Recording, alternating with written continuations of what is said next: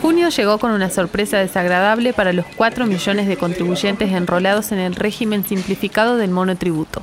¿Cómo es que ahora los contribuyentes tienen deuda aparentemente surgidas de la nada y qué pueden hacer para aliviar la carga de cancelarla? ¿Sos monotributista y tenés muchas dudas? Quédate escuchando este podcast de La Gaceta en el que uno de los editores de nuestro diario, Marcelo Aguaisol, te va a explicar todo lo que tenés que saber sobre el monotributo retroactivo. Estás escuchando La Gaceta Podcast.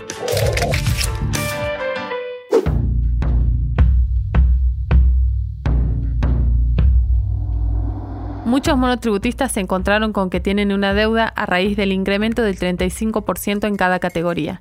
¿Por qué registran estos saldos deudores? La falta de actualización de las escalas y las categorías del régimen simplificado de pequeños contribuyentes generó una inesperada deuda con efectos retroactivos independientemente de que los monotributistas cumplieran en tiempo y en forma con los pagos. Frente a esta situación, la FIP actualizó los parámetros y los valores de cada categoría con seis meses de demora y eso causó un monto importante de endeudamiento. Lo que el organismo ahora pretende cobrar es la diferencia entre el aporte mensual actualizado, con la suba del 35,3% según cada categoría, y el monto que esa persona efectivamente pagó en los cinco meses que ya pasaron de este 2021. ¿Cómo puedo hacer para averiguar cuánto debo? Los pequeños contribuyentes pueden visualizar las diferencias existentes en el portal Monotributo de la Administración Federal de Ingresos Públicos en la opción Estado de Cuenta o en el servicio CCMA Cuenta Corriente de Monotributistas y Autónomos con clave fiscal. Además, pueden pedir la modificación de la categoría hasta el 25 de este mes, seleccionando la opción Categorización Retroactiva 2021. En caso de no realizarlo, se considerará que esta es aceptada en la categoría asignada. Los monotributistas que abonen a través de débito automático tendrán que solicitar la modificación de la categoría hasta el 11 de este mes para que se les debiten los importes que corresponden.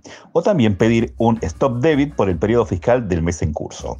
Las diferencias por los nuevos valores de los periodos enero, febrero, marzo, abril y mayo se podrán pagar hasta el 20 de julio o se podrán financiar en hasta 20 cuotas. Si un contribuyente quedó encuadrado en una categoría inferior, tendrá un saldo a favor que podrá usarse para futuros pagos. En el caso de que tenga deuda, ¿cómo puedo hacer para financiarla? Los pequeños contribuyentes pueden financiar en hasta 20 cuotas con intereses de 2,9% mensual, la diferencia por efecto de la categorización de los monotributistas previstos en la ley 27.618. La adhesión a los planes de facilidades de pago para los contribuyentes estará disponible a partir del 1 de julio en el portal monotributo.afip.gov.ar. El monto mínimo a saldar en cada cuota es de 500 pesos. Los monotributistas deben ingresar con su quit y clave fiscal en ese portal y consultar las categorías asignadas por la AFIP. Aquellos que a partir del 1 de julio opten por este mecanismo de financiamiento deberán tener el domicilio fiscal electrónico constituido y contar con una CBU declarada ante la AFIP. Ahora, ¿Corresponde que los contribuyentes paguen esa deuda? Para hablar de esto, invitamos a la contadora María Silvia Puyol. En concreto, en mi opinión, la deuda generada a los contribuyentes que pagaron en términos su obligación eh, atentaría contra el principio liberador del pago no condicionado. En algunos casos, por ejemplo, los contribuyentes que gozaban eh, del beneficio de contribuyentes cumplidores eh, y solo pagaban el componente impositivo, no les aparece eh, ninguna deuda generada actualmente. Cuando digo que no aparece me refiero a la página de AFIP eh, de cuentas corrientes del monotributo. Mientras que en algunos casos, eh, en algunos contribuyentes que mantuvieron su categoría, se les originó una deuda y en otros contribuyentes que disminuyeron su categoría, también en algunos casos se originó, sin embargo, un saldo a favor. ¿Qué dicen los contadores?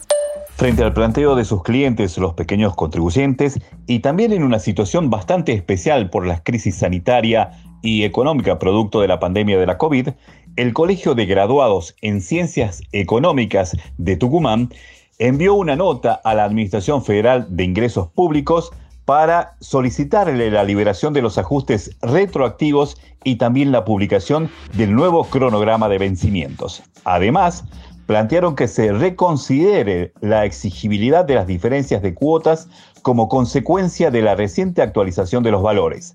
Asimismo, solicitaron un mayor plazo para efectuar las recategorizaciones por el exceso y la acumulación de tareas que estas nuevas disposiciones de la AFIP imponen a pequeños contribuyentes y a los profesionales.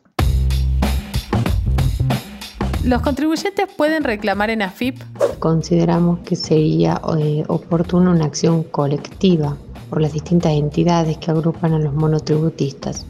En este sentido, nos parece importante destacar las presentaciones que realizaron el Colegio de Graduados en Ciencias Económicas de Tucumán y la Federación Argentina de Consejos Profesionales. ¿Qué deberían hacer? ¿Pagar ahora o sería mejor esperar? Eh, entiendo que dadas las circunstancias actuales, donde en muchos casos los valores que informa FIP están modificándose y actualizándose la página, y además teniendo en cuenta las fundadas presentaciones desde las entidades profesionales mencionadas, sería conveniente esperar. Esto fue La Gaceta Podcast.